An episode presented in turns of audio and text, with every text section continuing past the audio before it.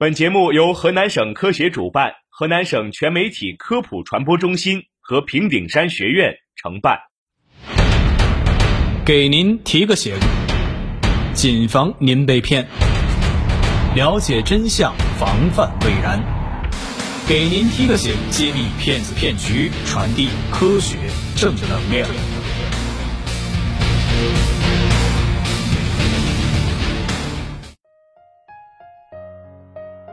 听众朋友们，大家好，欢迎收听科普之声，给您提个醒，我是主持人小雨，我是小柳。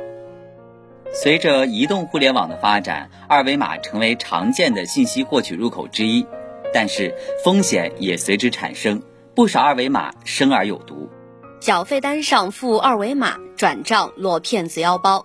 近日，家住安徽宣城的李先生发现自家大门上贴了一张电费催缴单。这次的催缴单还有个二维码，上面说明住户可选择扫码进行快捷缴费。以为是缴费有了新功能，李先生便习惯性的用微信进行了付款。直到几天后再次收到欠费通知，才发现自己被骗了。缴费单上的二维码可能藏了病毒，或者是骗子个人的收款码。住户缴纳的水电费最终落入骗子的腰包。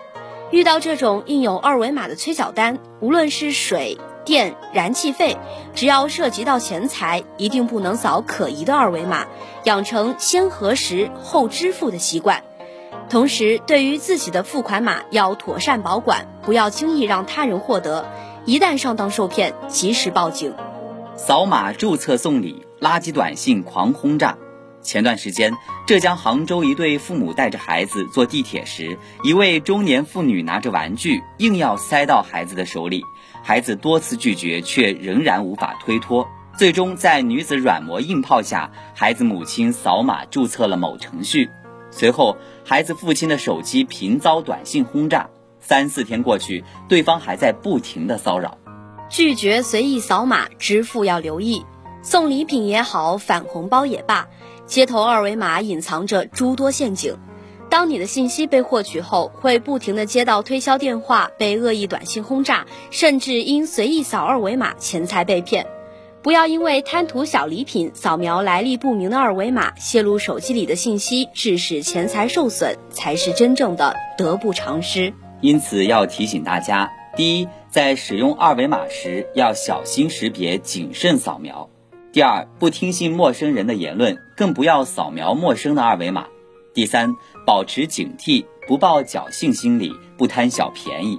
第四，认清付款和收款二维码的差别。一般来说，付款码是一个条形码加二维码，而收款码只是一个二维码。除了谨慎对待陌生二维码以外，也要妥善保管好自己的二维码，以免发生隐私泄露、财产被盗的危险。